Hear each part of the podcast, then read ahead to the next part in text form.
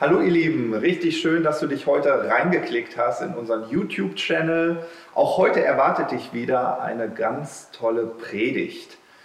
Ich selbst bin immer noch sehr berührt von den letzten Predigten von Ruben Poleo und falls du dir die noch nicht angesehen hast, dann solltest du das auf jeden Fall nachholen. Es gibt da so einen Satz, der mich so richtig gepackt hat, wo ich gedacht habe, oh, da musst du mal ein bisschen drüber nachdenken. Eigentlich geht es mir häufig so mit den Sätzen von Ruben. Aber dieser Satz, der war sehr prägnant. Und zwar lautet der folgendermaßen. Deine Liebe zu Jesus ist der Maßstab für alles, was Gott der Welt in den nächsten Jahren zeigen kann. Ja, ich wiederhole ihn nochmal für uns alle. Deine Liebe zu Jesus ist der Maßstab für alles, was Gott der Welt in den nächsten Jahren zeigen kann. Und dieser Satz, der birgt so viel Wahrheit in sich.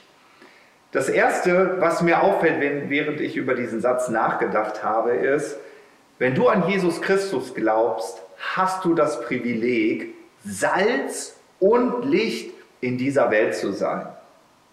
Durch deinen Glauben an Jesus bist du befähigt worden, dieser Welt einen Geschmack auf den Himmel zu geben und das Dunkel zu erleuchten. Den einzigen Jesus, den diese Welt nämlich sehen wird, ist der Jesus, den wir ihnen bereitwillig zeigen. Und das Schöne ist, dass Jesus nicht, nicht versteckt hat, sondern er war nahbar. Er war ein Mann des Volkes und der Apostel Paulus beschreibt die Funktion der Kirche mit folgendem Metapher. Er benutzt das Bild eines menschlichen Körpers. Und äh, so ein menschlicher Körper, das weißt du auch, der hat Hände, der hat Füße, der hat einen wunderschönen Kopf. Ja, und äh, der Apostel Paulus benutzt dieses Bild, um uns klarzumachen, warte mal, also so wie, äh, so wie der menschliche Körper Hände und Füße und also Körperteile hat, genau so bist du die Hand, die Menschen berührt Du bist der Fuß, der zum Menschen hingeht und du bist das Gesicht, das Jesus ein Gesicht gibt. Ja, und das ist so dieser erste Teil. Und der zweite Teil äh, von dem Satz von Ruhm, das ist die Liebe.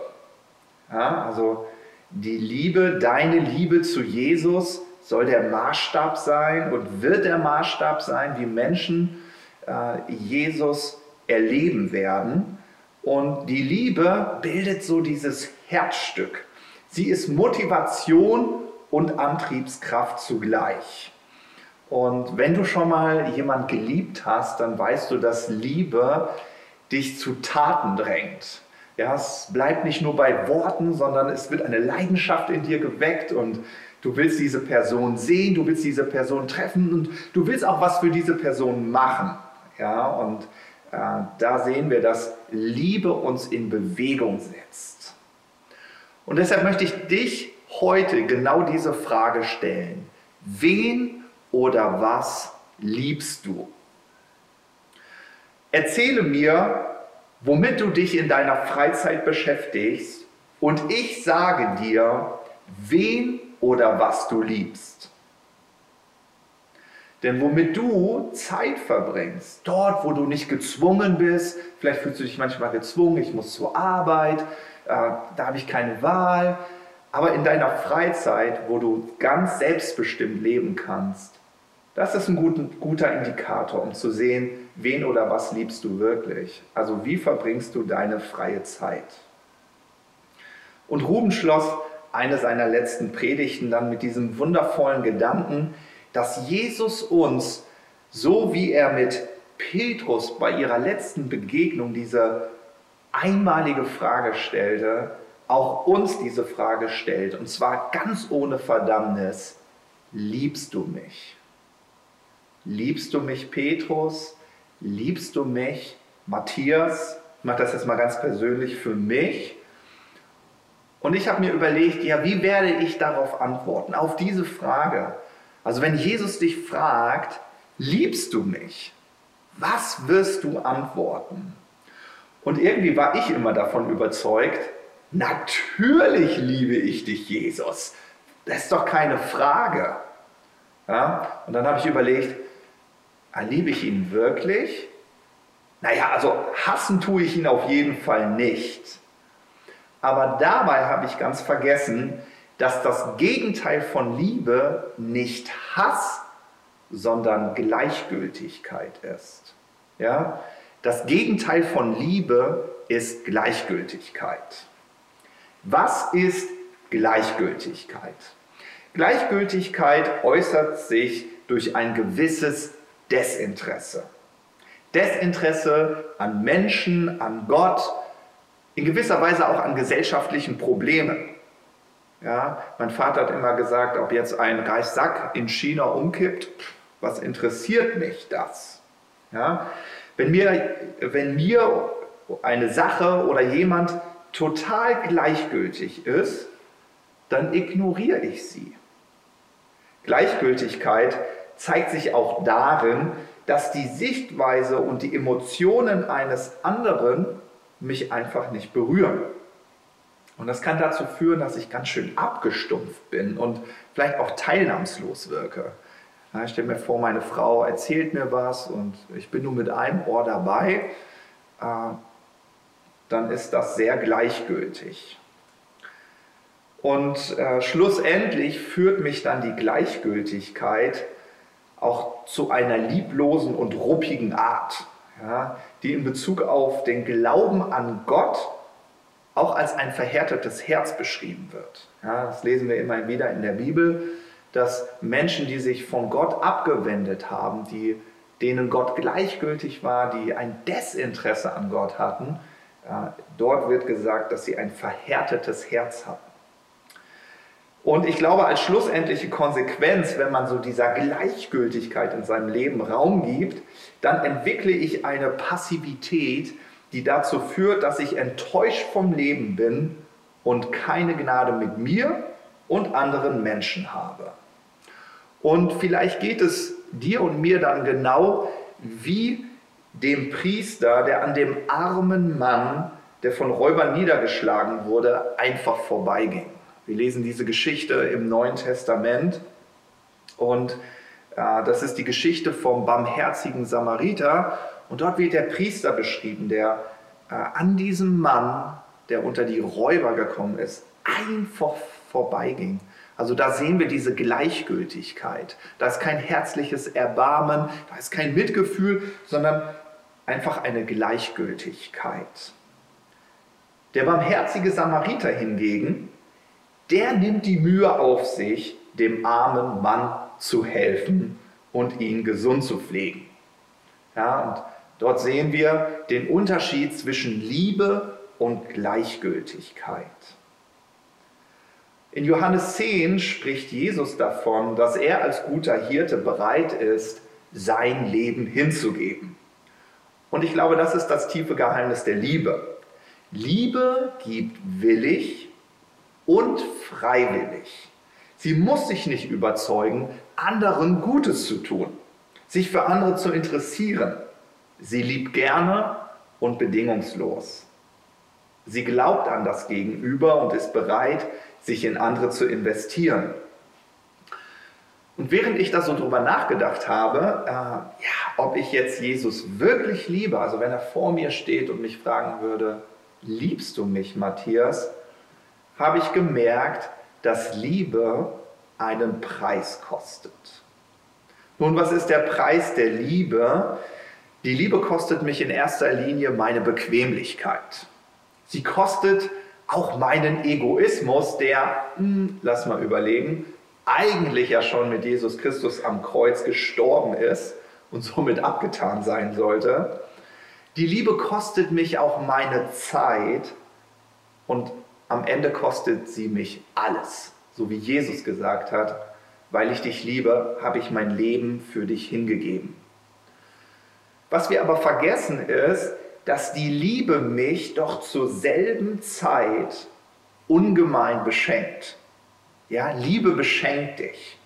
Denn während Gleichgültigkeit mich nach und nach abstumpfen lässt und mich zu einer Teilnahmslosigkeit und schlussendlich zu dieser gefährlichen Passivität treibt, ist es doch die Liebe, die mich lebendig macht und die meinem Leben einen tieferen Sinn verleiht. Ja? Es ist der Moment, wo ich realisiere, dass die Liebe Jesu mich in ein Abenteuer führt. Und ich meine, gemeinsam mit Jesus unterwegs zu sein, das macht lebendig. Denn mit der Liebe zu Jesus folgt doch auch immer eine Befähigung und diese Beauftragung. Genau wie in der Geschichte mit Petrus, wo Jesus fragt, liebst du mich, Petrus? Und was antwortet Petrus? Petrus sagt, ja, natürlich liebe ich dich. Und dann erwidert Jesus und sagt, naja, dann weide meine Lämmer. Und vielleicht klingt das für dich total uninteressant. Boah, weide meine Lämmer, sorry, echt. Du hast ja wirklich den schwarzen Peter gezogen, Petrus. Ganz im Gegenteil. In der Apostelgeschichte lesen wir dann davon, wie sich das Leben von Petrus in der Zukunft entwickelt hat. Und dieser Mann war wirklich mit Jesus unterwegs und hat große Wunder gewirkt und großartige Momente mit Gott erlebt. Also deine Liebe mit Jesus befähigt dich und führt dich in eine Beauftragung und somit in ein Abenteuer mit Jesus. Und ich glaube, das wird, ist dir auch schon aufgefallen oder würde dir auffallen, dass auch wenn die Gleichgültigkeit anfangs als der einfachere, bequemere und somit angenehmere Weg erscheint, kostet sie mich doch im Endeffekt meine ganze Lebensqualität. Und das ist mein Thema von heute. Gleichgültigkeit überwinden. Entscheide ich mich für die Liebe oder für die Gleichgültigkeit. Ich habe die Wahl. Interessant ist, was die Bibel zum Thema Gleichgültigkeit zu sagen hat. Ich habe euch hier mal äh, drei Bibelstellen mitgebracht. Die erste Bibelstelle steht in Epheser 4, Vers 18. Ich lese hier aus der Hoffnung für alle. Da heißt es, ihr Verstand ist verdunkelt, sie wissen nicht, was es bedeutet, mit Gott zu leben und ihre Herzen sind hart und gleichgültig. Und hier finden wir wieder dieses Wort Gleichgültigkeit. Weil ihre Herzen hart und gleichgültig sind, wissen sie nicht, was es bedeutet, mit Gott zu leben. Und weil sie nicht mit Gott leben, fehlt es ihnen an Offenbarungen und göttlicher Weisheit. Das heißt, dieser Vers sagt aus, dass Gleichgültigkeit dich von göttlichen Offenbarungen abschneidet. Ja, das ist wie eine Mauer. Also wenn du Gleichgültigkeit in deinem Leben Raum gibst, dann verhinderst du göttliche Offenbarungen in deinem Leben. Römer Kapitel 1, Vers 28, auch aus der Hoffnung für alle, da heißt es, Gott war ihnen gleichgültig. Sie gaben sich keine Mühe, ihn zu erkennen. Deshalb überlässt Gott sie einer inneren Haltung, die ihr ganzes Leben verdirbt. Und folglich tun sie Dinge, mit denen sie nichts zu tun haben sollten. Ja? Und ich finde, dieser Vers spricht für sich. Gleichgültigkeit verdirbt meine innere Einstellung und meinen Charakter. Das ist, was diese Bibelstelle zum Ausdruck bringt und sie führt schlussendlich zu einem destruktiven Lebenswandel. Ja, und jetzt frage ich dich, willst du das? Willst du das? Willst du, dass deine Einstellung und dein Charakter verdorben werden und du schlussendlich einen destruktiven Lebenswandel führst? Und die Antwort wird sicherlich Nein sagen, dass du sagst, nein, ich hasse diese Gleichgültigkeit. Ich will nichts mit Gleichgültigkeit zu tun haben. Ich entscheide mich für die Liebe. Und deswegen heißt es dann auch in Hebräer 12, Vers 15, das ist auch nochmal die Hoffnung für alle, da heißt es, achtet darauf, ja, achtet darauf, dass keiner von euch an Gottes Gnade gleichgültig vorübergeht, damit sich das Böse nicht bei euch breit macht und die ganze Gemeinde vergiftet. Und das ist nochmal ein ganz anderer Aspekt, Gleichgültigkeit, Gleichgültigkeit entschuldigt, vergiftet dein Herz und deine Beziehungen. Gleichgültigkeit vergiftet dich und dein Herz und deine Beziehungen.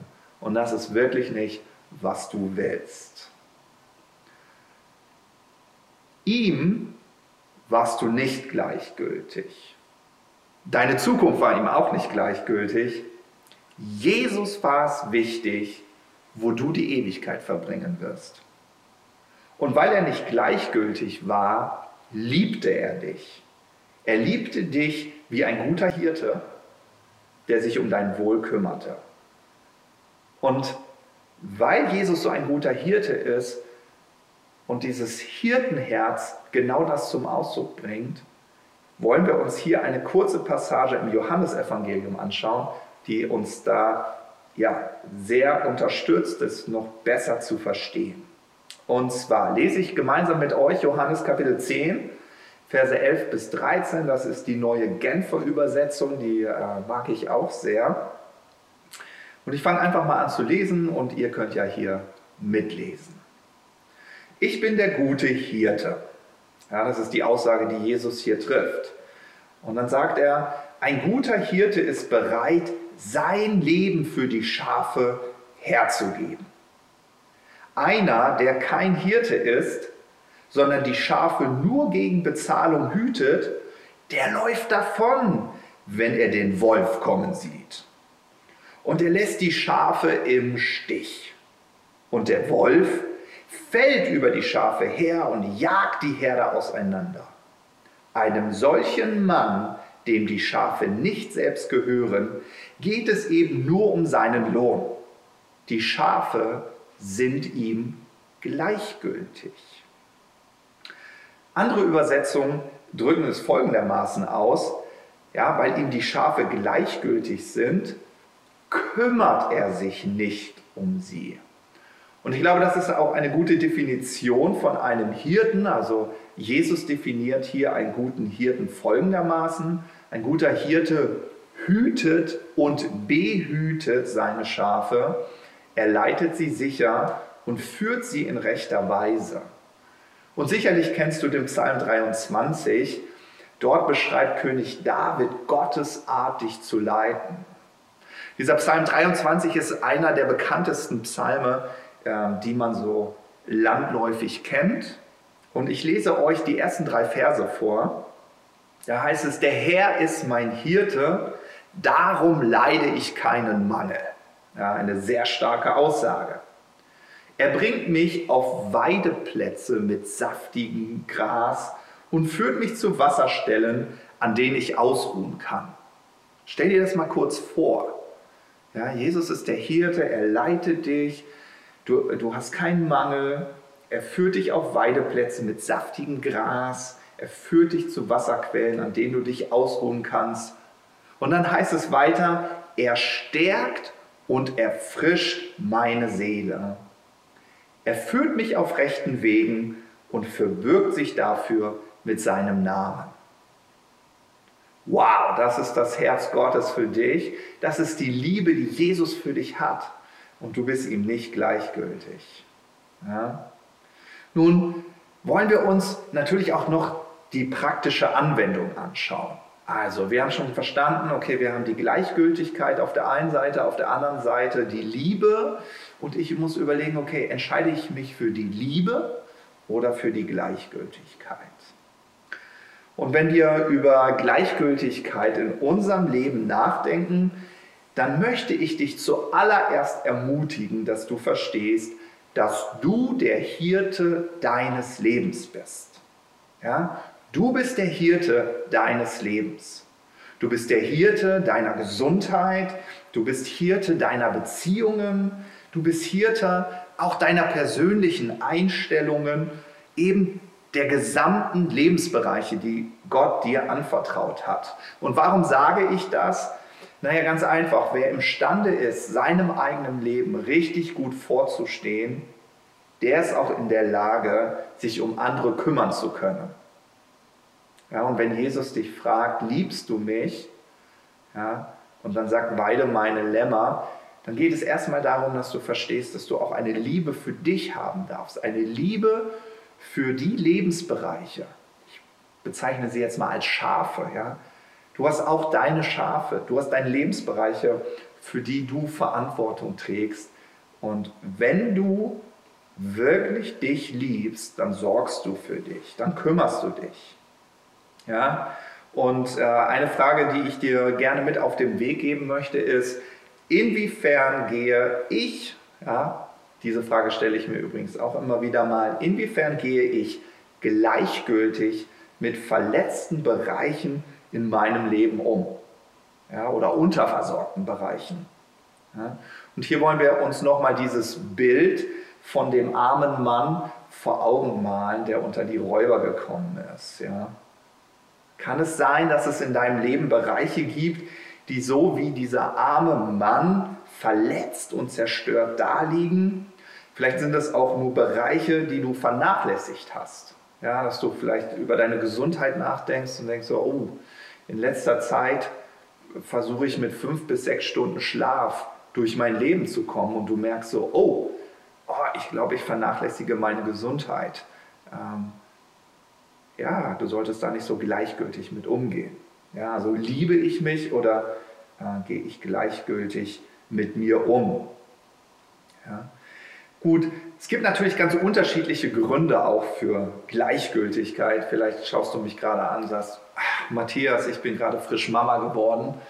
Ha, fünf bis sechs Stunden Schlaf am Stück, das wäre ein Traum. Ja, und äh, ja, es gibt so Seasons, wo wir auch durchgehen, das gehört mit zum Leben dazu. Aber dennoch gibt es Gründe für Gleichgültigkeit in unserem Leben. Ja, das beginnt vielleicht mit der Unwissenheit. Ja, zum Beispiel ähm, können mir Menschen Vorwürfe machen und sagen, ah, Matthias, irgendwie, äh, warum isst du so viel Fleisch? Ist es dir gleichgültig, was mit den Tieren passiert, wie die Tierhaltung ist? Und dann müsste ich ehrlich zugeben, dass ich äh, mich da nicht so gut auskenne und mich da auch noch nicht informiert habe. Also meine Unwissenheit äh, führt dazu, äh, dass ich vielleicht gleichgültig erscheine ja, und keine Liebe für die armen Tiere habe. ja, ich glaube, was dort hilft, ist, äh, wenn du merkst, dass du eine gewisse Unwissenheit über auch Lebensbereiche hast, wie du denen gut vorstehen kannst, wie du ja, da Sorge tragen kannst, dann fang an, Interesse zu zeigen. Fang an, Interesse zu zeigen an Menschen, an, äh, an, an, an Wissen, das du dir aneignen kannst. Fang an, Beziehungen zu knüpfen und auch Gott tiefer kennenzulernen. Ja? Der zweite Grund für Gleichgültigkeit könnte Stress sein. Ja, das ist ja das Unwort in unserer Zeit. Ja, vielleicht sagst du, ich habe einen richtig stressigen Alltag, Matthias, ähm, und dann möchte ich dich total ermutigen, äh, deinen Alltag zu entschleunigen. Ja, ein guter Schlüssel ist auch, dich in Gott zu stärken, weil manchmal entschleunigt man nämlich und dann hat man freie Zeit und dann anstatt diese Zeit zu nutzen, daddelst du äh, ziehst dir Netflix rein, verstehst du? Also du nutzt diese Zeit gar nicht. Ja? Du kümmerst dich dann doch nicht um deine Lebensbereiche. Ja? Also wenn du Stress hast, entschleunige, stärke dich in Gott und dann finde einfach eine gesunde Balance, indem du dein Leben gut sortierst und ordnest. Klasse. Der dritte Grund für Gleichgültigkeit könnte Egoismus sein in deinem Leben. Egoismus. Und das startet meist mit so einem bedürfnisorientierten Leben. Ja, du bist so auf deine Bedürfnisse fokussiert. Ja, es geht dir um dich, hast keinen Blick für andere, für deine Mitmenschen, für deine Frau, äh, vielleicht auch für deine Arbeitskollegen. Du jammerst die ganze Zeit nur rum. Ja, und weil, warum? Weil deine Bedürfnisse nicht gestillt werden. Und das kann auch dazu führen, dass du vielleicht sogar in Süchte verfällst. Ähm, und ich möchte dich ermutigen da, und ich glaube, das ist auch ein Grund, warum äh, wir dann abstumpfen, ist, dass wir anfangen, Nichtigkeiten nachzujagen und das Wesentliche aus den Augen verlieren. Ja? Also sollte das dein Thema sein, dann fange an, äh, ja, das Wesentliche wieder ins Auge zu fassen und aufzuhören, Nichtigkeiten nachzujagen. Die letzten zwei Gründe äh, sind einmal die Hoffnungslosigkeit. Ja, vielleicht kannst du dich damit auch super identifizieren, dass du vielleicht sagst, ja, Matthias, äh, ich merke, dass ich total gleichgültig in meinem Leben bin, weil ich hoffnungslos bin. Das ändert sich ja nie. Ja? Und du fängst an, lieblos gegenüber dich zu werden. Und was noch viel schlimmer ist, auch gnadenlos gegenüber denjenigen zu werden, die Hoffnung für dein Leben haben, die dir Gutes zusprechen, die dich ermutigen und sagen, du kannst das, du schaffst das. Ja? Aber aufgrund der Hoffnungslosigkeit und der Gleichgültigkeit, die damit in dein Leben gekommen ist, für einen bestimmten Lebensbereich, äh, kann es, äh, kann es dazu führen, dass du keine Gnade mit dir und anderen hast. Und schlussendlich, dazu möchte ich dann auch nochmal hinweisen, ist, dass alle Gleichgültigkeit in einem machtlosen Denken wurzelt. Ja? Die Umstände sind schuld, ja, die Herausforderungen, die Probleme, mit denen du konfrontiert bist, wären die nicht da, dann, ja, ja, dann wäre dein Leben ja viel schöner. Du musst dich jetzt mal um dich kümmern. Was interessieren mich andere? Ja, also all die Umstände, all die Herausforderungen sind größer als deine Identität in Gott. Ja, okay? Das sind einige Gründe für Gleichgültigkeit. Nun wie kannst du ein guter Hirte für dein Leben sein? Wie kannst du dich für Liebe entscheiden und sagen, Gleichgültigkeit, die werde ich überwinden? Lass uns dazu nochmal in Johannes Kapitel 10 schauen. Jetzt lesen wir die Verse 14 bis 18. Ich lese nochmal aus der neuen Genfer Übersetzung. Jesus sagt, ich bin der gute Hirte. Ich kenne meine Schafe. Ja, und das wäre die erste Frage auch an dich. Kennst du deine Schafe? Ja, kennst du deine Lebensbereiche? Kennst du die dir anvertrauten Menschen, Kinder? Also vielleicht hast du Kinder, vielleicht hast du sogar Angestellte, du hast Freunde, du hast Gefährten im Glauben. Ja, kenne ich meine Schafe? Kenne ich die Dinge, um die ich mich sorgen und kümmern kann und sollte? Ja, Jesus sagt, ich bin der gute Hirte ich kenne meine Schafe. Und dann heißt es weiter, und meine Schafe kennen mich. Genauso wie der Vater mich kennt und ich den Vater kenne. Und ich gebe mein Leben für die Schafe her. Ja?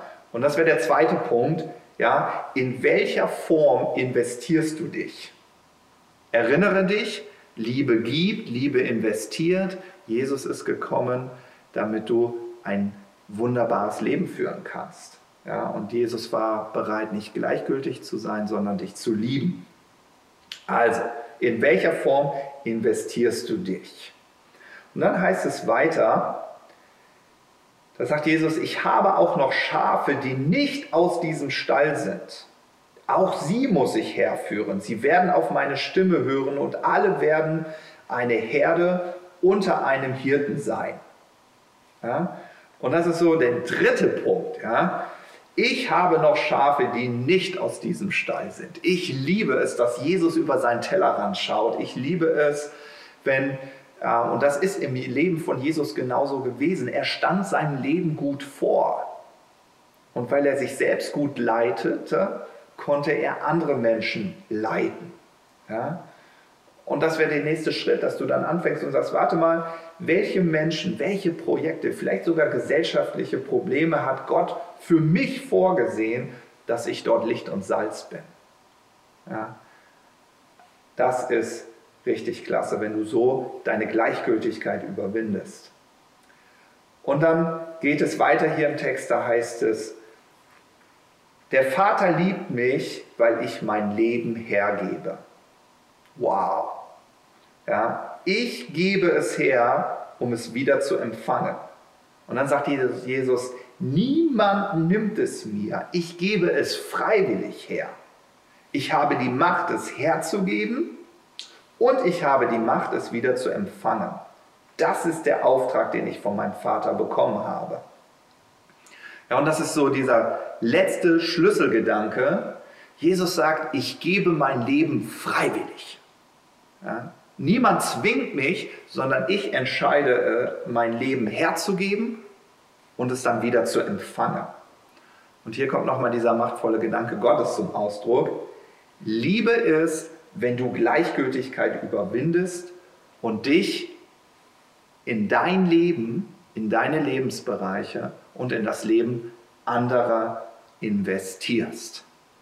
Ja, und ich hoffe, dass dir diese Predigt einfach, dass sie dich ermutigt, einmal zu reflektieren, warte mal, wenn Jesus vor mir steht und mich fragt, liebst du mich?